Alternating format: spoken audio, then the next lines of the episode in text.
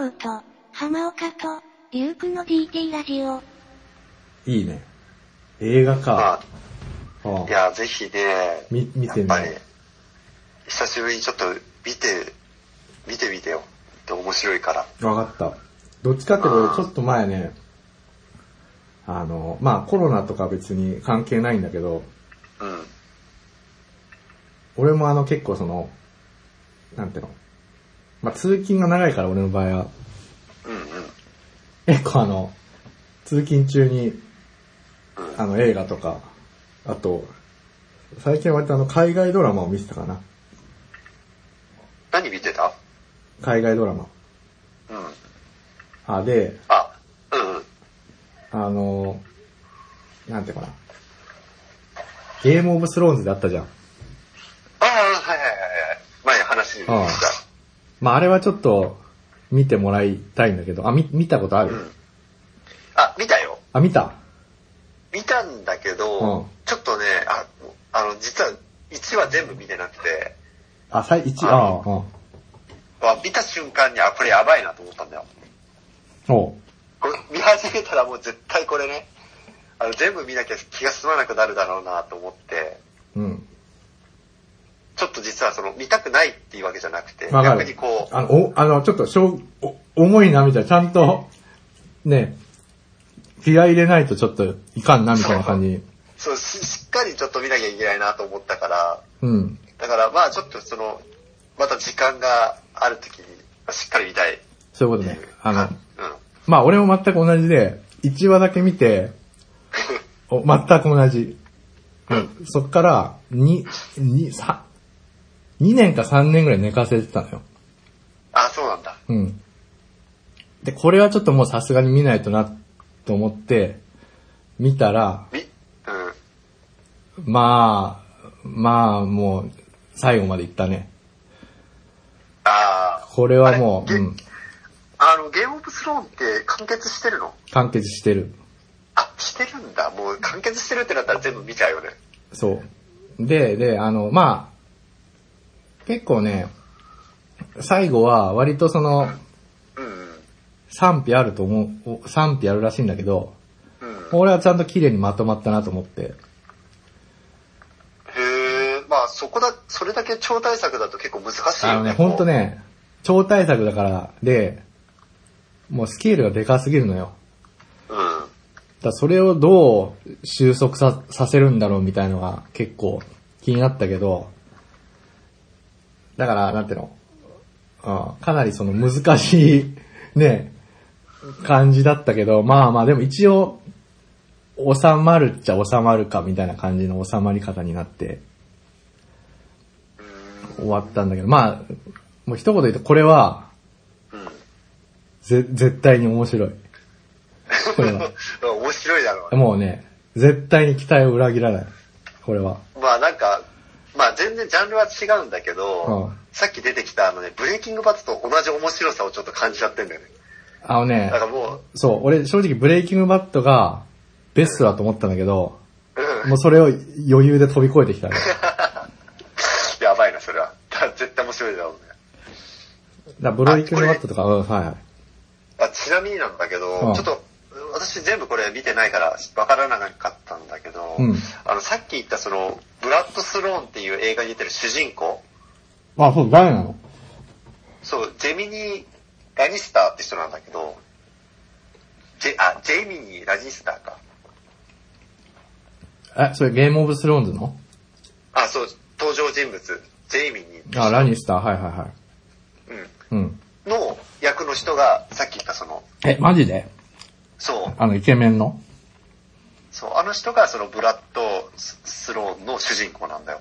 おーすごい、あの、イメージが湧くね。おーデイミー・ライスターかなりね、重要な役だよ。あのね、この人ね、すごくて、うん。あの、や役によってこうガラッと変わるんだよね。ああ。はいはい。まあで、それはちょっとまあ、なんていうのかな。あの、話のちょっと入りで、何かっていうとあの、なんていうの？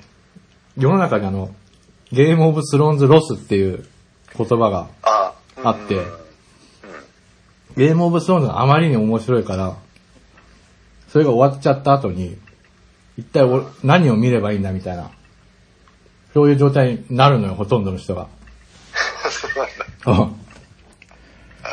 で、まあ俺もちょっとそれになっちゃってさ。で、ネットをいろいろ探してみて、うん。で、ちょっとある、あの、ドラマがちょっと面白そうだなと思って、うん。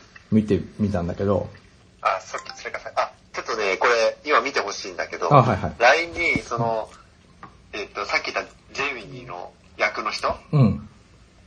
あ、ジェイミニーじゃないか。えっと、さっき言ったその、ブラッドスローの主人公の人、その、あれ全然違うじゃん、これ。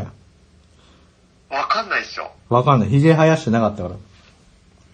でも、そその、え、こんなニコ、ライって人なんだけど、全然違うけど、ここういう、こういう感じなんだよね。ええこんなムキムキだったの？ね。なんか、これ、かなり鍛えたらしいんだけど、役演じるために。はいはい。うーん。あすすごいんだよね。あ、ごめんね。ちょっと話しあ、いいよ、確かに。面影はあるね。ええまあ、それでちょっと、はいはい。うん。かなりイケメンだよね。めっちゃイケメン。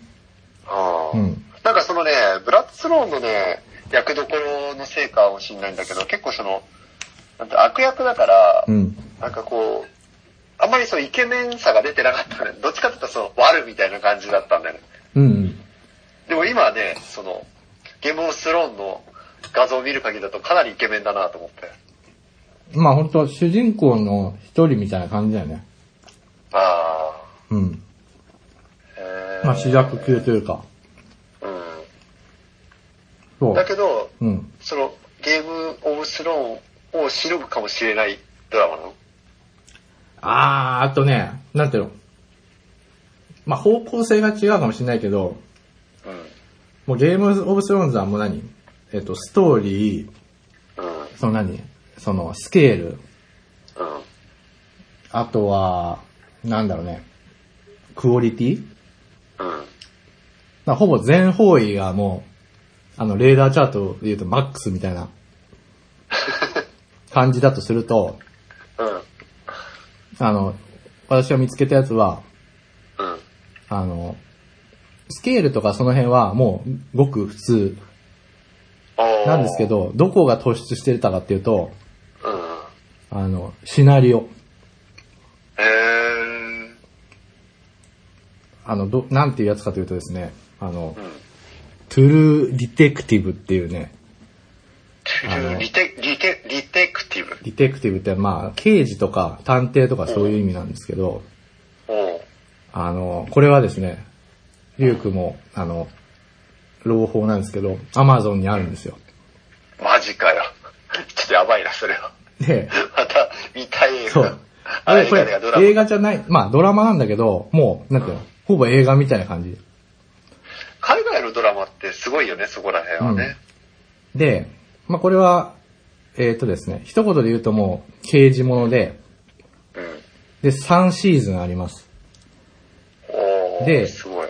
3シーズンあって、全部違う、うキャラクターとストーリーなんですよ。うん。うんうん。で、その一つのシーズンで、まあ、一つの事件があって、それぞれ、あの、うん。完結してるんですけど、うん。あと特徴としては、あの、バディものっていうか、うん。必ず二人の刑事のペアが主人公なんですよ。へそこがまあ共通してて。で、あの、お互い、なんだろうな。まあ、片方はかなり癖があって、うん。片方はなんかちょっと、あの、割と、そいつに比べばまともみたいなのを、ボケとツッコミじゃないけど、うんうんうん。そういうデコボココンビが、あの、うん。えー主人公で、うん。で、まあ、まあいろいろ事件があって、それを解決していくんだけど、うん。あの、結構特徴的なのは、なんだろうね。あの、まあ本当シナリオがすごい練り込まれてるというか、あの、なんていうかな。いろんなうん。シーンがね、結構変わ変わるのよあの、時代が。うん？あ、時代も変わるんだ。そう、あの、すごい過去の、うん。なんてあ、未来の話か。未来の話で、うん。もう主人公もおじいちゃんみたいになってて、うん。で、当時の、あの、なんて自分が現役の刑事だった時の話をしてるパートと、あと実際自分がその現役の刑事の時の、うん。で、実際事件を捜査してるパートっていう、なんかこういう時代をね、結構行ったり来たりしながら進んでくるよ。で、視点も、その、うん。まあ、二人主人公が言ってたけど、片方が、うん。の、えっ、と、未来と過去。うん。で、もう一人の未来と過去っていう。で、結構その、なんていうの、視点、その主人公が、の視点がその、変わりながら、時間軸も変わりながら進んでいくっていうところで、すごいね、なんかこう、構成がよく練り込まれてるような、一歩間違えるとそこら辺って結構難しいよね。難しい。こう時間軸がね、こう、コロコロ変わるのって分かりづらい感じちゃうからね。そう。で、あのーそうね。まあ、それぞれ結構すごい象徴的な事件があって、それをずっと追ってくっていう。で、追ってく中でその刑事たちの人生も変わってって、じゃあ、未来でどうなったのかみたいな。で、なんでそういう状態になってるのかみたいのをこう、解き明かしながら話が進んでいくみたいな。で、結局その事件はどうなったのかみたいな。それ毎回変わるの？毎回？あ、あ、その主人公たちっていうのは、こうワンシーズンで一人の主人公とかってこあ、そうそうう。そうそう。ワンシーズンでもう、あの、二人の主人公。ああ、そっかそっかそっか。そう。うーんじゃあ、そのシーズンごとに、こう、要は、総入れ替えじゃないけど、そうね。で、まあ、簡単に言うとシーズン1が、えっ、とね、猟奇殺人うん。があって、まあそれを、あの、解決していくっていう話。うん。で、未来になると、えっ、と、片方はもう刑事を辞めちゃってるのよ。うーん。で、まあ本当なんかあれ、あれみたいな感じ。あの、羊たちの沈黙とかあったじゃん。うん。あのなんか、猟奇的な、ね、こう、殺人事件みたいなのがあって。あ、主人公がね、それを持ってく。だからそういうのが好きな人は多分すごい楽しめると思なるほど。う。で、シーズン2は、うん。えっ、ー、とね、これはどっちかというとな、なんだろうな、あの、えっ、ー、とね、まあまあ、これはなんかちょっとね、盛り込みすぎちゃってね、ちょっと、あの、ちょっと、若干、あの、なんていうかな、やりすぎかなって感じになっちゃって、うん、あの、1に比べるとちょっと面白さが落ちるんだけど、なんかすごいキャラがね、3人になっちゃうのかな、2は。3人、うん、3人いてそれぞれ視点を変えて、こうね、あの、いろいろやってくから、だから難しすぎちゃって、ちょっと収集がつかなくなっちゃった感じかな。そっか。ちょっとあれなのかね、あの、方向性を見失っちゃったのか。そう、で、あの、事件としては、なんかあの、あの、なんだ。まあ、組織のうん。腐敗みたいな感じだね。あうん。あ、なるほど。で、3番目はね、俺なんかシーズン3から見たんだけど、うん。シーズン3はね、俺一番好きだったんだけど、あの、誘拐事件なんだよ。ほう。だから、あの、人とか、なんていうのあの、あんまり死んでたから、その事件としては、うん。あの、なんか普通みたいな。でもなんか、その面白さってあるんだ。あ、ただその誘拐事件の裏に、いろんなその、なんていうのうん。陰謀とかが実はあって、あだから2で言ったなんかその組織の腐敗みたいな、あ。うん、うん、うん。いうのが実は関係してきて、うん。あの、なんていうかな。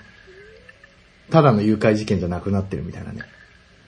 えー、それはさっき言ったその、腐敗が絡んでくるってことな腐敗も絡んでくる。で、さ3で面白いのは、のうん。黒人と白人の組み合わせなのよ。うんうんうん。だから、その辺の人種差別的な問題とかもね、出てきたりしてて、結構割とその社会問題提起みたいなのも入ってたりはあするかな。まあこれはね、なんかとりあえずその、なんていうの、大きなその派手なアクションとかないんだけど、うん。そのセリフのやりとりとか、うん。そういう構成とかがなんかすごいね、引き込まれる感じ。これ絶妙なんだ。絶妙な感じ。まあ、俺結構俺もそういうジャンル好きなんだよ。そのあなんか、け刑事、刑事、まあその日本の刑事ドラマとは全然やっぱり海外のものって違うから、あ、あまあ、最近その、今話聞いてて近いなと思ったのが、ゴッサムっていう、あ、まあ海外ドラマがあって、あの、バットマンのさ、うん。えっと、世界にあるゴッサムシティが中心で、うん。あの、バットマンの映画にも出てきた刑事でさ、うん。ちょっと名前忘れちゃったんだけど、その刑事役の人が、うんそのゴッサムの主人公なんだけど、うん。まあそれもなんか同じ、似たような、まああれだね、ストーリーだね、大体は。うん刑事の腐敗とか、はいはいはい。まあ全然その、さっき言ったように、その、1話ごとに刑事が変わるとかそういうんじゃないけど、うん。まあ、内容は大体同じかなと思って。あ、そうなんだ。うん。なんか、例えば誘拐とか、うんその、け腐敗とか、猟奇殺人とか、大体まあまあまあ似たようなうん。題材だけど、うん。まあそういうのはやっぱり面白いよね、すごく。面白い。だから、なんかほんとストーリーを堪能したみたいなうん。感じかな。だからほんと、やっぱね、海外ドラマやっぱすごいなと思って。で、全部共通するのはあれなんだよね。作ってるのがあの、HBO っていうあの、うん。ブレイキングバットもそうだし、うん。ゲームオブスローンズもそうだし、うんその True Detective もその HBO っていうレーベルが作ってんだよ。ああ、そうなんだ。うん。じゃあちょっとその HBO って今回初めて聞いたから知らないけど、まあ、とてもすごい、あれなんだね、その、才能のある人を抱えてるすごい。あの、アマゾンで、いろいろジャンル分けしてると思うんだけど、HBO って入れると、HBO のドラマみたいな感じで一つのジャンルみたいな感じで出てくるよ。ああ、それだけあれなんだ。うん。もうその、超ドメジャーみたいな感じなんだ。なんだろうね。ほんとその、わかんないけどなんか、ジャンプみたいな、ジャンプ漫画みたいな。わかんないけど、ブランドみたいな。ああ、へえ、あ、今 HBO で調べたけど、まあ、すごいね。なんかこう、見たことあるようなものばっかだね。そうだね。まあ、あれなんだね、てそのテレビドラマ中心なんだね。うん。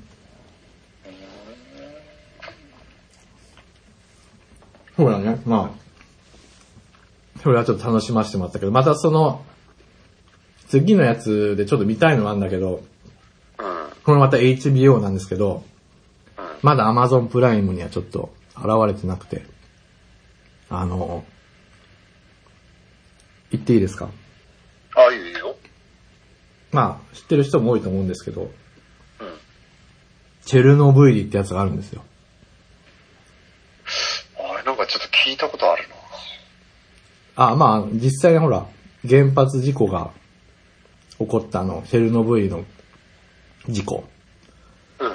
あれがそのままテーマにした、あの、あ、海外ドラマ。あの、うん。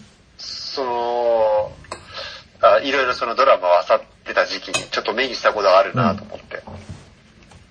なんか、あの、海外のランキングだとその、ゲームオブスローンズを超えているみたいな。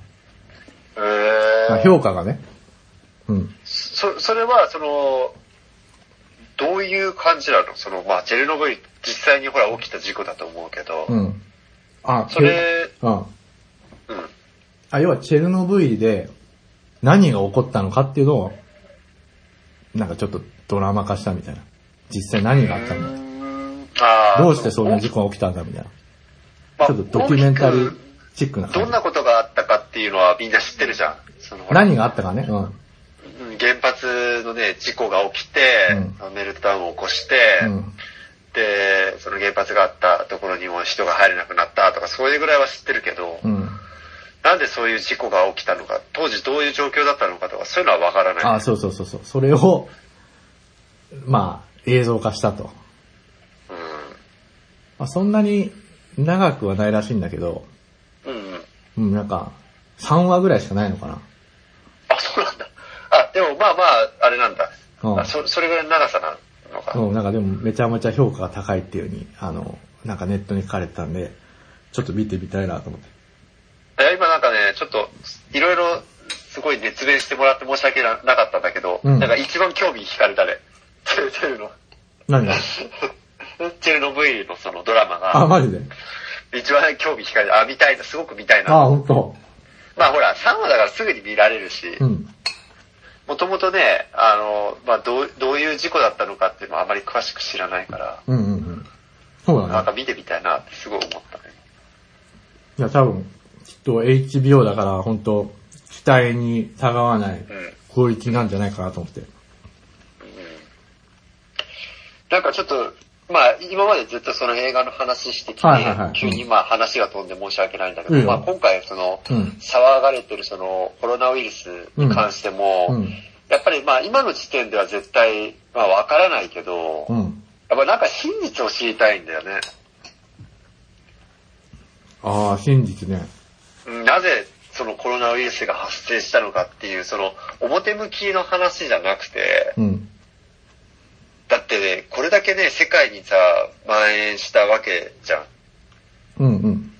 で、今までもさ、その、ね、コロナウイルスに似たようなウイルスっていうのは、まあその、感染が拡大するっていうふうに言われてきたけど、うん。でもまあ水際でほら、うんね、せき止められてさ、ここまで広がることってなかったわけじゃん。エボラとかさ、うん。SARS とかもそうだし。はいはい。だけどまあ、コロナウイルスは結局広がっちゃったわけじゃん、これだけ。そうだね、あのーその点返すと受け売りなんだけどさ、うん。やっぱあの、結構、世の中的に重要な意味を持ってると思ってて、うん。それについてちょっとコメントしていいですか？あ、いいよいいよ。ぜひ。まあ俺がちょっとよくね、あの、べ参考にさせてもらって、あの、元外務省の佐藤勝さんっていうあの、今作家をやってる方が言うには、今回のコロナウイルスっていうのは、あの、民主主義がいいのか、そういう独裁的な政治体制がいいのかっていうのの、ちょっと見直しのタイミングでもあるんじゃないかと。何言ってるかっていうと、あの、結構さ、まあ、本当かどうかわかんないけど、中国って、体制的には独裁的で批判されてるけど、うん。コロナウイルスに関してはさ、なんかちょっと、もう収束してますみたいな。うん。そうだね。うん。で、一方でその、ね、他の、まあ民主主義というか、ね、し例えばね、アメリカとかイ、タリアとかそうだよね。そう。で、やっぱりまあ個人の自由を尊重はしてるけど、いざそういうウイルスが蔓延した時って、抑えきれてなくてさ、うん。あの、広がっちゃったりしてるじゃない。すごい死者もね、増えて、そ大変、大変なことになって収束つかなくなっちゃってるよね。う。うん。だから、あのまあ、中国はそこまで意図してるかわかんないけど、うん。結構その、独裁ってのも、まあまあ、あの、場合によってありなんじゃないかみたいのを、結構、世の中の人が、少し思ったりするんじゃないかなと思って。うんだって、ね、あの、中国は実際にその、ウイルス、ね、コロナウイルスを、まあ、蔓延させないようにするためにロックダウンしたわけじゃん。うん。で、日本でね、もしね、例えば同じような、まあ、ロックダウンってつまり東京の都市をまあ閉鎖したりとかしたら、うん。大変なことになるわけでしょ。大変なことになるね。うん。実際にね。うんうんでも、さっき言った通り、中国はまあ、まあ、独裁国家なわけだから、うん。まあ、その、国がそうするって決めたら、まあ、そうなっちゃうわけじゃん。うんうん。で、実際それで成功してるわけだよね。うんうんうん。だから、まあ、今言った通り、本当に、どっちが正解かっていうのは、まあ、わからないわけで、うんうん。だから、いや、その、まあ、話には本当に、なんていうの、ど同意というか、すごい共感する部分があって、うん。このね、そのさっき真実が知りたいって言ったのはね、このウイルス自体が本当にその自然発生したとは思えないんだよね。ああ、なんかそういう説もあるよね、なんか。なんか、あや、あや、すごく怪しくて、なんかその、まあまたさ、うん。いつもの陰謀論かよみたいな話になっちゃうんだけど、うん。だ結局さ、その、うん、なんかね、その経済的にもさ、11年に1回、まあ、世界的な不況が起きるんだけど、うん。なんかそれにも合わせすぎてんだよね、ぴったし。うんうんで、今ね、あの、投資家、まあ投資関連やってる人だったらよく知ってると思うけど、うんもう、すごい株価とか大暴落しててうん。う、んうん。うんで、なんか、まあね、ね、何でもネタはいいのかもしれないけど、なんかその、すごく意図を感じるんだよね、そこら辺に。あ なんかそう、わざと、わざとじゃないけどさ、あ。ああ。はいはいは本当になんか自然的に発生して、うんなんか自然に広がったと本当に思えないような。い。あの、本当ね、その辺の、リュウクのその、考えと、やっぱりちょっとまあ、今日はちょっと全部話せないかもしれないんですけど、あ、うん、まあそうだね。私が最近読んだ本で出てきたキーワードで、前ラジオでも言ったんですけど、うんコミンテルンっていう人たあ、ち言ってたね。うん。はいもうし非常にね、あの、その陰謀論的と親和性が高いというか、うん。まさにそういう、なんていうの、世の中の混乱を利用して、自分たちの目的をうん。達成しようとしている、うんあの、まさに人たち、なんですよね。なるほど。まあい、や、なんか、うん。そう。だから、多分この機会にも、何かをちょっと、狙ってると思いますよ。いやね、まあ、前もこの中で話してきたと思うけど、うん。まあ、今までの歴史を振り返ってきてみても、うんまあ、ま、毎回やっぱりそうなんだよね。その、世界的なその、権力とか、うんその、なんて言ったら、なんてたらね、その、こう、バランスって必ず決まったところで、こう、なんだ、崩れて変わるようにできてて、うん。だけどそれは見た目上の表上の話であって、うんその裏でその支配してる人たちって多分変わんないと思うんだよ。あよりその自分の持ってる権力を確実なものにするために、あ。うん。要はそういう変化を起こして、うん。まあ言い方悪いけど、要はもう確固たる、うんその奴隷、奴隷じゃないけどさ、うん。そういった人間たちとのこの格差をつけるようなことをしてるんだよね。そうだね。あの、いや、ほんとね、やっぱり、なんていうかな。歴史ですかね。歴史をちょっとその、まあ多分第一次世界大戦ぐらいから、うん。あの、な、お、おなんていうのせ大きな視点で見ていくと、うん。やっぱりその裏裏で動かしてる人たちはやっぱいるんですよね。そう。これはね、なんかね、まあ、いつも陰謀、陰謀って言うけどね、じゃあ陰謀じゃないんだよ。そういうね、簡単な話ではなくて、実際にだって、で今あるその経済とかだって、全部ね、あの、意図さ、意図した通りに動いてるわけだし、そう。あの、ささっき言ったほら、例えばリーマンショック、ね、あの、11年に1回言ってたその世界不況だったり、うん。あの、リーマンショックだったり、今回コロナショックって言われてるんだけど、コロナショックもそうだけど、うん。これもう完全にね、意図してそう起こされてるものだから、ああ。なるほどね。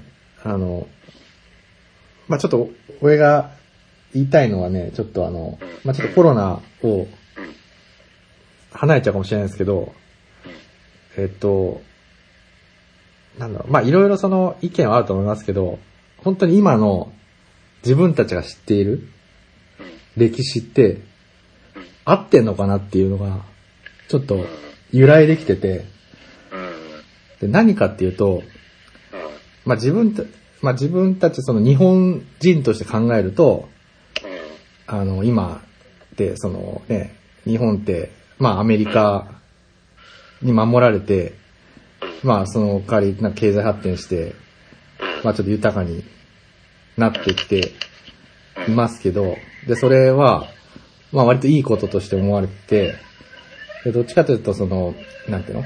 戦争、まあ第二次世界大戦で、あの、まあ負けて、まあまあ、結果的に良かったんじゃないかと。で、負けた理由っていうのは、あの、日本の軍が、まあね、あの、日本の軍が、あの、暴走して、で戦争を突っ込んでいったのがいけないんですよと。っていうのが、まあみんな大体ななんとかそういうふうに思ってるんですけど、果たしてそれってなんでそういうふうに、あの、自分って思ってんだろうってなった時に、あの、なんていうかな。そこを掘っていくと、実はなんかその、あるね、文書が、あの、アメリカで公開されたことで、結構、え、今の歴史とか、みんなが考えてることって合ってんのかなみたいな状態に今ちょっとなってて、で、それが前、あの、ちょっと言ったなんかベノナ文書っていうのがあるんですよ。ああ、なんか言ったね。ええ。それは、まあ、簡単に言って何かっていうと、あの、第二次大戦の時に、うんえっと、アメリカの大統領っていうのはルーズベルト大統領なんですけど、うん。その周りに、あの、何百人もソ連のスパイがいたっていうのが、実は、あの、わかっ、わかったと。で、アメリカはそれを、あの、知っていたんだけど。それを知ってることをソ連が知っちゃうと、あの、まずいから、うん。ずっと隠してたと。スパイ、スパイがめっちゃいるのは知ってたけど、あの、ソ連に知られたくないからずっと隠してたっていうのは、まあ、ソ連は崩壊したし、うん。今時間経ってるから、あの、その文書がさ、あの、公開されたのよ。千2000年前ぐらいに。2000年、うん。で、それを見ると、あの、なんていうかな。結局その戦争とかって、うん。あの、スパイによって、あの、動かされたっていうのがね、あの、結構分かってくるのよ。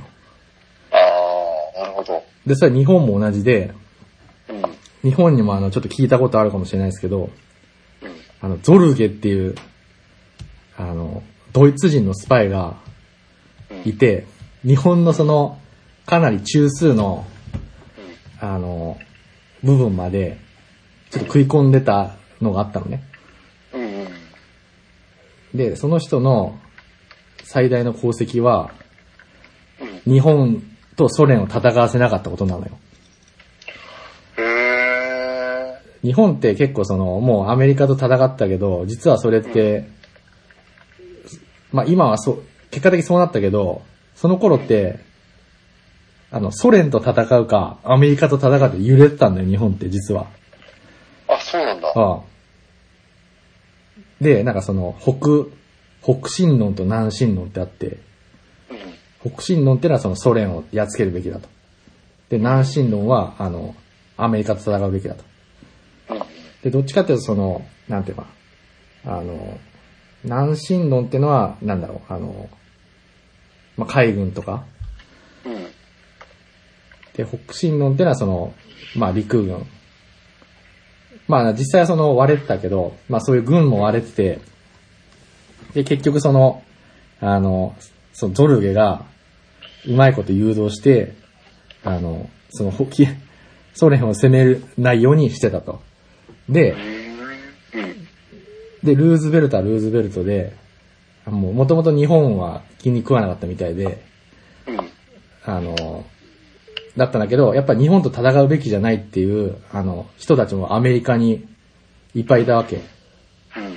だけど、あの、いや、日本やっつけるべきだっていうので、あの、もう、固めて、で、日本とアメリカを戦わせたと。で、そのバックにいたのは。あの、ソ連なんだよ。なんか前、ちょろっと聞いた話だと、当時、そのアメリカでは、すごい国民が、その、日本に対して戦争することに反対してたんだよね。うん。だから、アメリカとしてもあんまりそんなに気は向かなかったんだよね、そもそも。そうだねそ。の日本と戦争するっていうこと自体は。でも、それでも戦争したってことは、まあ誰かに仕向けられたわけだ。結局は。そうそうそうそう。で、それで、あの、実はその当時のソ連のトップ、あの、スターリンっていう人がいたんですけど、スターリンが狙ったのは、あの、日本とアメリカをぶつか、ぶつけさせて、で、あの、まあ、日本が多分負けるじゃない。で、日本が、あの、負けて、あの、負けた時に、いろんなその、共産主義のその、分子をさ、いっぱい日本に送り込んでて、その人たちにあの、なんていうの、その、革命を起こさせて、日本を共産主義化しようっていうのを狙ってたんだよ、実は。あ、そうなんだ。ああ。まあ見事に失敗したけどね。まあね、それはだから、あの、そこは読み違いもあったんだけど、実はかなりその、なんて、そういう、なりそうな、うん。うん、あの、危機はあったんだよね。あ、そうなんだ。うん。だからなんていうか、その、スパイの、その情報のやり取りっていう軸をうん。一個加えると、全然その歴史の見え方が全く違ってくるなっていうのがうん。あの分かって、結局その、まあスパイって主にそのソ連がね、あの、やってるんですですけど、はい。あの、なんていうの、一応メメインってあれなんだよね。そのスパイってその、情報を盗んでくるのがスパイっていう風にちょっと思いがちじゃないですか。うんうん。でもそれはあくまで確かにそういう面もあるんだけど、どっちかというとソ連が一番目指してたのは、本当その、なんていうの、世世論を操作。まあ影響力を行使するっていうのが一番、あの、スパイの一番の目的だったんだよね。だからプロパガンダっていうか、なるほど。自分の、自分の、たちがしたいように誘導するみたいな。うん。うんで、見事、ルーズベルトなり日本も乗っかってたんだよ、途中まで。うん。まあ結局戦争しちゃったから、あの、まあ、ね、まあある意味、ほんとシナリオ通りに行っちゃって、最後の共産化だけできなかったんだけど。うん。うん。っていうのを知ると、なんかほんと、リュウクの言うように、なんかやっぱり裏で、何かね、あの、誰かが影響力を行使して、自分たちの思うようにしてるっていうのはやっぱあるんだなっていうのをね、うん。あの、ちょっとその、コミンテルについて書かれた本を読んで思いましたね。あえあ、なるほどね。ちょっと待って、最後までちょっとよくわかんなかったのは、その、コミンテルって、そのどどういう意味なの？あ、コミンテルっていうのは、あの、なんていうかな、共産主義インターナショナルっていうなんか、あの、まあ、グループっちゃグループで、うん。あの、世界、世界を、その共産主義にしようっていうね、あの、目的を持った、まあ、なんていうのかな、人たちにね。そういう。あの、何、何、何語多分ロシア語じゃないかな。はあ、全然聞き慣れないこの、あれだよね、単語だよね。うん。でも、もともとその、あの、ソ連を作った人って、あの、レーニンっていう、うん。あのロシア革命でね、うんあの、うんその皇帝を倒して、あの、うんまあ、そのソ連っていうのを作った人が作った団体なんだよね。あ、そうなんだ。そう。で、それが、まあまあ、あの、まあ今でもその脈々と、あの、残ってるというか、うーん。なんかね、その初めてコミンテルンっていう言葉聞いた時にあの、モンゴルっぽい響きだなと思って。あはは、なんか、うんあまりさ、その、アメリカとかさ、その、英語とかそっちの響きでもないし、うん。中国語っぽくもないし、なんか、ちょっとなんかモンゴルチックな言葉だなと思ってあ言ったんだけど。まあでもあれだよね。あ。あ、でもたまたま今出たけど、あの、モンゴルって実は結構ね、うん。あの、重要な国らしいよ。重要な国らしいよってのは、なんかうちだってのはそういう力士とかのさ、うん。とかの遊牧民みたいなイメージしかないけど、うん。実は、あの、北朝鮮っていあいるじゃん。北朝鮮のことってあんまりみんな知らないじゃない、実際。うん。北朝鮮の情報をなんかめっちゃ持ってるらしいんだよね、モンゴルって。えー、あんまりさ、なんか、表舞台に出てこないよね。あなんかほら、例えばニュースとかでも全然取り上げられないし、あ、ああ。なんかそこら辺の情報で出てこないから全然なんかわかんないね。北朝鮮と仲いいんだって、モンゴル。あ、だから、だからすごい情報を持ってて、モンゴルをうまく、あの、使って情報、北朝鮮の情報を得たりとかできるんだって。へー意外だね。そう。とか、まあまあ、たまたま、あの、これも佐藤正さんが言ってたんですけど、うん。あ、まあまあ、要は、そうそう、なんかそういう、まあ、コミンテルンっていう人たちが、あの、実はいろ、いろんなところで仕掛けてて、それはあの、今でも、その考え方は残ってて、まあ、中国のその共産党とか、あの、にもそのね、考え方はずっと受け継がれてるみたいなね。まあまあちょっと難しい話になっちゃいましたけど。あ、すいません。ちょっとそろそろ、あの、時間が。あ申し訳ない。いいよいいよ。うん。まあまあまあ、そんな感じで。まあまあそんな感じで、この辺はちょっとまた、はい。はい。じゃあ、また近いうちに近いうちにそうだね。はいはい。話しましょう。はい。じゃあ、おはい。疲れ様です。じゃあ、そういうことで。はいお疲れ様どうも。はい。